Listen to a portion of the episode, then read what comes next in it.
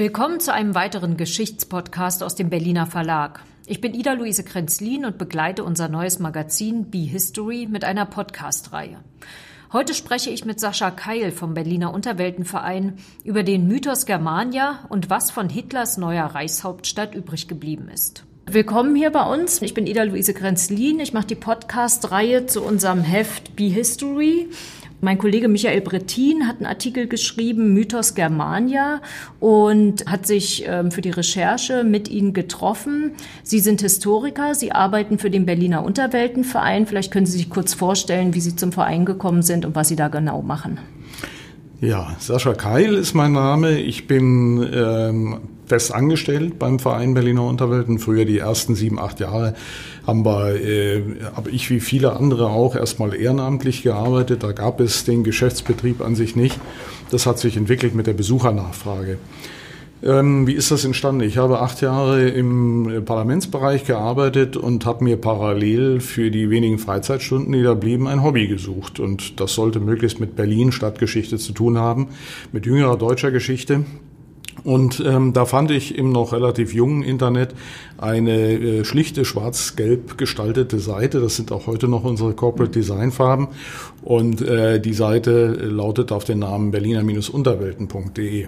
Da habe ich nachgeschaut, äh, wo diese Leute, was sie machen, wo sie sich treffen. Und da stand drin am Wochenende immer am Gesundbrunnen sei die Zentrale. Man müsse an einer Bunkertür klopfen und dann würde aufgetan. Also bin ich eines Tages äh, nach dem Dienst äh, äh, am, am äh, Reichstag bin ich dann rübergefahren an den Gesundbrunnen und weiß noch, wie ich auf dem U-Bahnsteig stand. Ähm, da gab es zwei Treppen, die man zu Fuß nach oben gehen konnte und auf der Halbebene jeweils grüne Metalltüren. Ich habe mir also an der einen erstmal zehn Minuten die Knöchel wund gehauen und niemand machte auf. Äh, das war die angegebene Zeit. Ich wusste also erstmal nicht, was ist los und eigentlich wäre die Geschichte hier zu Ende. Ähm, ich kam dann auf die Idee, doch mal über den Bahnsteig noch die andere Tür und Treppe zu probieren und tatsächlich öffnete mir jemand. Das war also gerade die Weihnachtsfeier, die da im November, glaube ich, im Gange war. Das ist 19 Jahre her. Und ähm, damals war das noch so bei Interessenten, man durfte alleine durch die Anlage laufen. Das ist eine, unser Hauptmuseum heute, das Unterweltmuseum am Gesundbrunnen. Und äh, die haben mich tatsächlich da alleine durch diese verlassenen, noch relativ leeren, verstaubten Räume laufen lassen. Ich erinnere mich noch genau an meinen ersten Eindruck. Das war eine andere Welt, die ich da betrat. Das hat mich so fasziniert, eine Zeitreise innerhalb von einem Meter, einem Schritt zu machen dass ich dabei geblieben bin. Ähm, ich habe mich dann verabschiedet nach einer halben, dreiviertel Stunde, fand ich also durch das Labyrinth wieder raus. Und eine Woche später war ich wieder da. Und sind immer noch da, 19 Jahre Und später. Und bin immer noch da, genau. Sie sind heute hier, weil sich Michael Brettin mit Ihnen getroffen hat ähm, für die Recherche zu diesem Artikel. In seinem Artikel ging es um Mythos Germania, um die Pläne Hitlers ähm, zur Neugestaltung Berlins. Ähm, Sie haben sich mit Michael Brettin an einem interessanten Ort getroffen, nicht über der Erde, sondern unter der Erde, ganz wie es Ihr Verein ähm, eben so macht. Ähm, wo haben Sie sich getroffen? Was ist das für ein Ort? Das war im Tiergarten. Da befinden sich unter dem Tiergarten drei Tunnel, zwei Straßentunnel, ein Schnellbahntunnel noch ähm, in Richtung Brandenburger Tor. Die sind beide Straßentunnel etwa 80 Meter lang und der Schnellbahntunnel liegt sehr tief bei 14, 15 Meter. Der ist 200 Meter lang sogar. Es gab noch einen weiteren, der aber für den äh, Bauband des Bundes damals äh, tiefenentrümmert abgerissen wurde. Also das sind die, das ist im Grunde eine unterirdische Verkehrskreuzung. Die hat man im Boden als Vorratsbauten versenkt, um später die fertiggestellte Ost-West-Achse, also heute die Verbindung Ost-West zwischen Brandenburger Tor und äh, Richtung Messegelände raus, ähm, um die nicht nochmal aufreißen zu müssen. Diese Tunnel oder Vorratsbauten, die sind die letzten zusammenhängenden, erlebbaren, großen Hinterlassenschaften dieser Germania-Planung. Der Name selber taucht ja erst in späteren äh, Quellen auf, nach der Kriegszeit. Ähm, vorher haben wir keinen Hinweis darauf gefunden, da wurde ein anderer Name benutzt. Und was hatte Hitler mit Berlin vor, wenn die Pläne umgesetzt worden wären? Wie würde Berlin aussehen? Wie sollte Berlin aussehen? Sehr anders. Also das historisch gewachsene Berlin wäre gründlich zerstört worden in der gesamten Stadtmitte. Unter anderem der Abriss von 80.000 Bestandswohnungen in Zusammenhang mit der Enteignung jüdischer Berliner äh, und Berlinerinnen. Und ähm, das wäre also ein ganz, ganz tiefer Einschnitt, ein bewusster Einschnitt geworden. Sogar die Umbenennung eben zu Germania ist ein weiteres, äh, weiterer Hinweis darauf. Ähm, es gibt ja eine Menge Literatur darüber, welches Verhältnis Hitler zu Berlin hatte. Ne? Ähm, es gab dort lange Zeit äh, linke Mehrheiten, das hat ihm alles missfallen. Auch das relativ enge, gewachsene Gebaute hat er abgelehnt. Also es gab verschiedene Gründe sicher, die man da unterstellen darf. Ähm, und das war sicher auch Motivation, zumindest dazu, keine Rücksicht zu nehmen auf das gewachsene äh, Berlin und seine Menschen. Und es sollte eine Stadt im Innenstadtbereich, in dem Band äh, Nord-Süd und Ost-West werden, ähm, das alleine der Repräsentation dienen sollte. Also nicht als, als Wohnstadt, als Stadt zum Leben für den Einzelnen, für den Bürger, sondern äh, alleine beeindrucken für diejenigen, die dort aufmarschieren, hergerufen werden, äh, anreisen durch die großen Flughäfen, Portale oder Bahnhöfe, die Stadt betreten. Es sollte schier äh, eine Machtdemonstration sein in Stein. Und ja auch mit Wahnsinnsdimension. Ne? Alleine dieser Palast sollte viermal so groß sein wie der Reichstag. Wer sollte das umsetzen? Wie oder wie weit waren da die Planungen? Die Planungen selber waren schon sehr weit gediehen. Die Umsetzung, die bauliche, ist eben dann auch gestoppt worden mit Beginn des Krieges. Man wollte fertigstellen bis, äh, ich denke, Anfang der 50er Jahre. Ähm, das war sicher dann wieder vorgesehen, mit einem Geburtstag von Hitler zu verknüpfen. Das hat man gerne gemacht.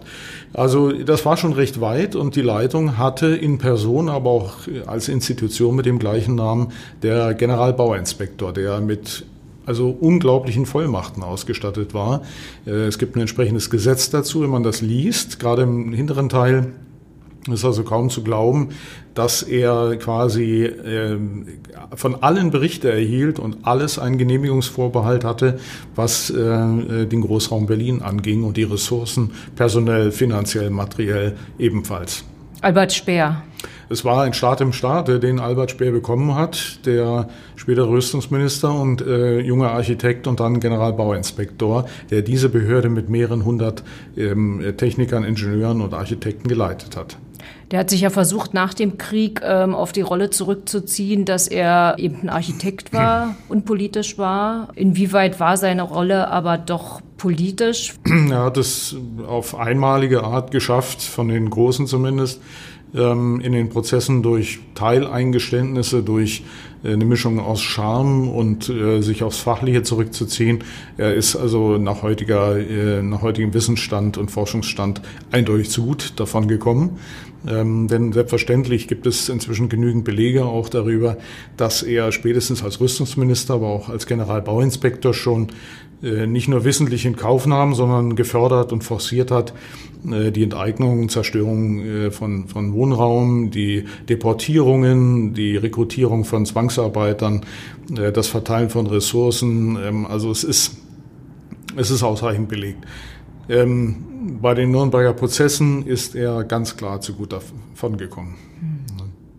Sie haben ja eine Dauerausstellung zu dem Thema ähm, im, äh, am Gesundbrunnen, ne? in, dem, in, in, genau. in der Hauptstelle. Auch wieder ein un unterirdischer Ort. Also es, es zentriert sich viel am Verkehrskreuz Gesundbrunnen. Und wenn man über den Bahnsteig geht, von dem Unterweltmuseum rüber auf die andere Seite, wo ich damals vergeblich geklopft habe, und dann gegenüber oder unterhalb gibt's eine ganz unscheinbare Tür, die fast aussieht wie ein BVG-Elektroraum. Und da ist dann äh, Schild, alles dran, Mythos Germania. Und hoffentlich im Frühjahr können wir diese Ausstellung wieder zeigen. Sie ist ähm, in ehemaligen Ruheräumen der BVG ähm, und äh, da war auch die Transportpolizei in der Zeit des Kalten Krieges entstanden. Und wir haben dort ideale Ausstellungsbedingungen eigentlich. Wir haben dazu noch eine große Betonhalle bekommen durch die Umbauten am Gesundbrunnen und den Ausbau des Bahnhofs Nordkreuz, wie er ja eigentlich heißt, ähm, hat die Bahn uns diese Betonhalle überlassen und wir konnten das lange Modell zum Beispiel dieser äh, Achsenkreuzplanung ausstellen. Und in diesen unterirdischen Räumen kann der Besucher sich ganz einlassen auf diese Ausstellung. Er wird nicht abgelenkt durch Fenster oder andere äh, Reize. Ähm, es ist ein ganzjährig bespielbarer Raum, äh, angenehm äh, temperiert eigentlich im Sommer wie im Winter konstant durch die Betonmasse. Das haben wir bei vielen Bauten und äh, für uns einfach ideal, eben auch unterirdisch gefühlt und sichtbar. Ja, ähm, das Modell ist ja sehr eindrucksvoll. Ich glaube hier, das ist eine, ein Foto, eine Aufnahme ähm, davon, das bei Ihnen ausgestellt, aber es stammt ja nicht aus der Zeit. Ne? Das hat ja auch eine interessante Geschichte. Unser Modell ist für Filmaufnahmen erstellt worden, in manchen Bereichen auch vergröbert und verkürzt. Ähm, aber es ist trotzdem sehr beeindruckend und äh, bringt äh, die entsprechenden Informationen rüber. Ähm, das ist äh, das Film, äh, das Filmmodell vom, vom äh, Speer und Ehr zum Beispiel. Ne? Da ist es verwendet mhm. worden und ähm, äh, bei verschiedenen anderen Produktionen. Jetzt dient es natürlich immer wieder auch im Überflug oder für kleinere Videopodcasts oder für Zeitungsartikel. Was könnte man denn im Stadtbild über oder unter der Erde noch an Zeugnissen, baulichen Zeugnissen aus dieser Zeit ähm, sehen? Was, was ist da noch übrig geblieben? Fangen wir mal im Süden an. Also wenn man das sehr erweitert, dann gehört eigentlich äh, im Süden auch der Flughafen Tempelhof, aber auch andere Bereiche dazu. Ähm, wobei die früher ansetzen, man hätte sie dann eingebunden, muss man sagen. Es gab ähm, äh, Widerlage einer Brücke, wenn wir dann über den Teltow-Kanal Richtung Potsdamer Platz kommen. Es gibt im Tiergarten in der verlängerten Achse nach Norden eben diese Vorratsbauten, diese Verkehrstunnel äh, unter dem Tiergarten, äh, etwa auf der Höhe Sowjetisches Ehrenmal. Und ähm, äh, dann äh, noch weiter im Norden gibt es halt ähm, verschiedene Ansätze von Fundamentplanungen im Bereich äh, Reichstag, Bahnhof Friedrichstraße, da hatte man auch einiges vor. Also es gibt äh, Details, aber auch größere und deswegen äh, sind uns die Tunnel so wichtig im Erhalt und äh, für unsere Bildungsseminare zum Beispiel gehen wir dort rein. Wir wollen jetzt auch ein neues Tourangebot im Frühjahr machen, haben wir mit der Senatsverwaltung abgestimmt, dass wir dort auch öfters mal nicht nur Seminargruppen dreimal im Jahr, sondern öfters auch mal diese exklusive ähm, Besteigung dieses Tunnels ähm, auch anbieten können für, für Besucher, die entsprechend fit sind. Das wollen wir also ähm, auch noch besser vermitteln und häufiger vermitteln, dieses Thema. Das sind die größten baulichen Hinterlassenschaften. Es gibt aber auch ganz kleine Details. Wenn man im Tiergarten spazieren geht, kann man durchaus noch Rahmenpfähle ähm, dieser äh, Entwässerungsarbeiten zum Beispiel und der Bauvorbereitung für die Tunnel entdecken oder auch die Bordsteine, die mal ähm, auf der vollen Breite die Nord-Süd-Achse säumen sollten. Die mhm. verlieren sich im Nirgendwo. Und man fragt sich, selbst als aufmerksamer Beobachter ohne den Hintergrund, was, warum äh, legt da jemand Bordsteine hin? Die sehen alt aus. Anderes Beispiel, wir haben ja äh, Richtung Messegelände, Ernst-Reuter-Platz und so weiter, haben wir ja noch die Kandelaber von Speer, die extra entworfen wurden. Das ist auch noch so eine Hinterlassenschaft. Diese sogenannten Speerlaternen, ne? Die Speerleuchter, genau. Ja. ja. Und dann gibt es ja auch noch, weil der Berliner Boden ja schwierig ist ähm, für Bauten, ähm, gibt es hier im Heft auch ein Foto von dem Berliner, ich kenne es nicht unter dem Namen, aber es sollte als Nazi-Klops bezeichnet worden sein, ist ein Schwerbelastungskörper, der sehr eindrucksvoll aussieht. Genau, der Schwerbelastungskörper, den habe ich jetzt noch ausgespart eben. Das ähm, ist etwa die Höhe des Triumphbogens, der dann auch viermal das Volumen des Pariser Pendants haben sollte. Und ähm, man musste für all diese Großbauten, auch an der Stelle, wollte man also wissen, das ist ja Schwemmsandboden in, in Berlin, äh, eiszeitlich äh, hat man das Tal, dann die Teltum Barnim, die Höhenzüge, wo die Bauereien sich niedergelassen haben, weil das eben gestandener fester Boden ist. Und ähm, dazwischen haben wir dieses äh, Schwemmsandland. Und deswegen ist das ein schwieriger Baugrund insgesamt, aber auch für Tiefbauten besonders. Und deswegen hat äh, man äh, für diese Umbauplanungen hat man Schwerbelastungskörper errichtet dort.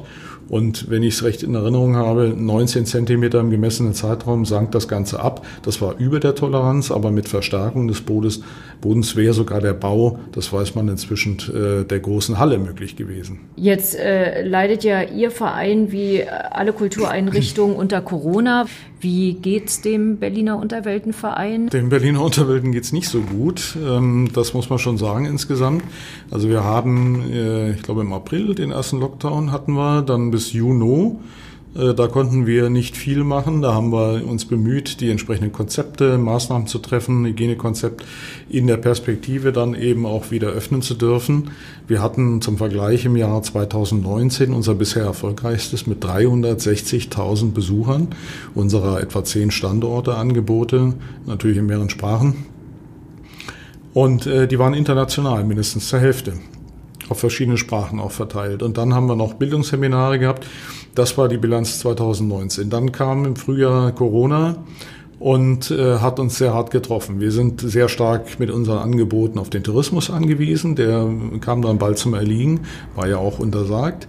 Und im Juni schneller als wir erwartet haben sogar, ähm, stieg das Interesse wieder an und, und äh, die Menschen kamen wieder. Trotzdem mussten wir aufgrund der Auflagen die Gruppengrößen sehr stark verkleinern. Ein Drittel der Besucher konnten wir nur pro Gruppe führen. Und es leuchtet ein, dass bei fortlaufenden äh, nur nach und nach zu reduzierenden Fixkosten, dass dann äh, uns Mieten, Betriebskosten, Personal alles weglief. Wir sind also äh, an unsere Reserven gegangen, mussten unsere ähm, Rückstellungen für gewisse Zwecke, Bauvorhaben und so auflösen. Und das war ja auch wiederum Vor Vorbedingung für gewisse Fördermittel. Wir haben dann die ersten Förderungen beantragt. Ähm, das hat wie bei anderen auch viele Monate gedauert in der Prüfung, Nachreichen von Informationen, Rücksprache, Bearbeitungszeit einfach allgemein. Und kaum hatten wir uns so weit eingerichtet auf die Bedingungen und kam der Betrieb wieder ins Laufen und das Vereinsleben unter eben äh, hohen Auflagen, da kam der zweite Lockdown. Und äh, seitdem steht alles wieder still. Jetzt haben wir einen entscheidenden Nachteil. Wir bewegen uns hauptsächlich unter der Erde. Da gibt's wenig Frischluftfenster und Tageslicht. Das heißt, wir sind doppelt getroffen.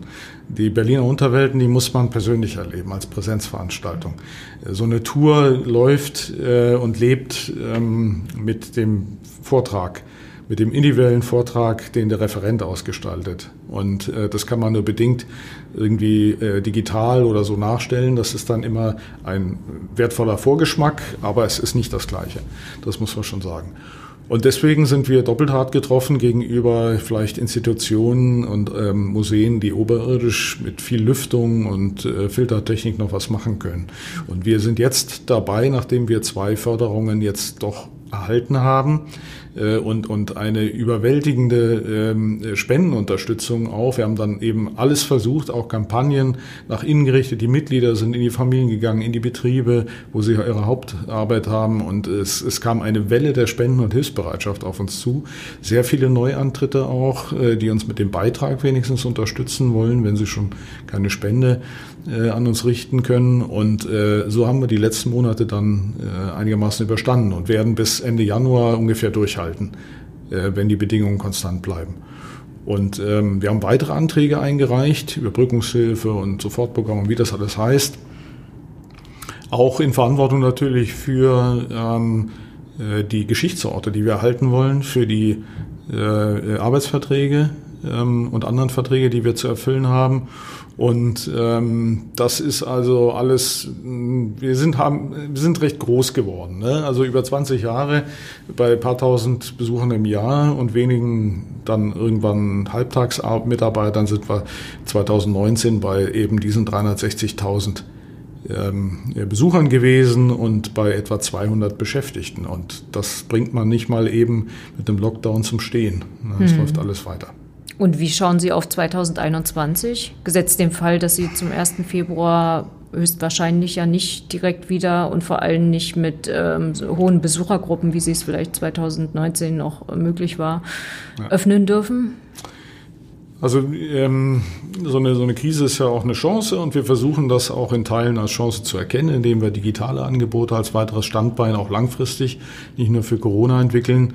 Da ist einiges in der Pipeline und ähm, wir versuchen natürlich unsere Anlagen für den Fall einer weiteren Pandemie, auch der jetzigen, so weit zu ertüchtigen, dass wir höchste Auflagen erfüllen. Also wir sprechen mit Herstellern von Filtertechnik, äh, dass man die Luft, die vorhanden ist, eben äh, aufbereitet, weil wir eben nicht Stoßlüften können in den meisten Orten. Wir ähm, haben ein sehr hochwertiges Hygienekonzept. Wir ähm, statten doppelt und dreifach mit Desinfektions- und Hygienemitteln aus. Wir ähm, gehen also weit über die AHA-Regeln äh, hinaus. Und ähm, das funktioniert eigentlich ganz gut. Also es funktionierte bis zum zweiten Lockdown. Und wir richten uns jetzt mit unserer Planung auch der Corona-gerechten Ausstattung, technischen Ausstattung in den Anlagen und dem gesamten Führungsbetrieb auf April oder März ein. Mhm. Also äh, zur Hauptsaison, die beginnt bei uns im April, wollen wir gerne wieder loslegen. Davor rechne ich allenfalls mit einem Anlaufen. Ähm, Herr Keil, ich frage immer die ähm, Leute, die ich für die Podcast-Reihe interviewe, ähm, zwei Fragen. Und zwar, mit welchem Berliner aus der Geschichte ähm, würden Sie gerne noch mal in eine Kneipe gehen und ein Bier trinken gehen? Ich glaube, das wäre ähm, der Leiter der Bötzow Brauerei. weil wir in den ehemaligen Räumlichkeiten an der Brunnenstraße Seminarräume haben und äh, weil das dann die Garantie dafür wäre, dass das Bier auch schmeckt. Und die zweite Frage ist, ich hatte auch einen Artikel geschrieben über ähm, Berlins verschwundene Orte. Haben Sie so einen Ort, ähm, den es nicht mehr gibt, den Sie gerne noch mal sehen würden? Ist die Bedingung, dass er nicht mehr vorhanden ist? Ja, kann auch geschlossen sein, verschüttet sein. Okay, dann hätte ich was. Mhm. Ähm, wäre so, ja. Also äh, das, das reizt uns, glaube ich, alle. Ähm, wir haben so eine kleine Wunschliste da sind wir uns auch recht einig. Manchmal variiert es in der Rangfolge. Bei mir wäre es die äh, Wehrtechnische Fakultät unterm Teufelsberg. Das sind die Reste dieser Hochschulstadt, vor allem der Militärakademie, die da geplant war, auch als Teil dieser Mythos Germania-Thematik. Äh, und äh, unter diesem Trümmerberg von über 20 Millionen Kubikmeter Trümmerschutt, kriegszerstört in Berlin und Müll, äh, kleiner großer Teufelsberg, darunter liegt wahrscheinlich noch statisch, teilweise intakt und begehbar, liegen die Räume der Wehrtechnischen Fakultät. Im Rohbau waren die ja bis ersten, zweiten äh, äh Stock fertig ähm, oder im, im Rohbau fertig und dann äh, die Kellerbereiche. Ne? Also das würde mich sehr reizen. Es wäre aber ein erhebliches Investment, dort reinzukommen. Ähm, aber ein Projekt. Okay. Vielen Dank, Herr Keil, dass Sie hier waren. Sehr viel gerne. Erfolg, ja, viel Glück. Ja, danke. Und einen guten Wechsel ins neue Jahr, auch für die Unterwelten. Das war ein Podcast von Ida-Luise Krenzlin. Ich habe mit Sascha Keil vom Berliner Unterweltenverein gesprochen.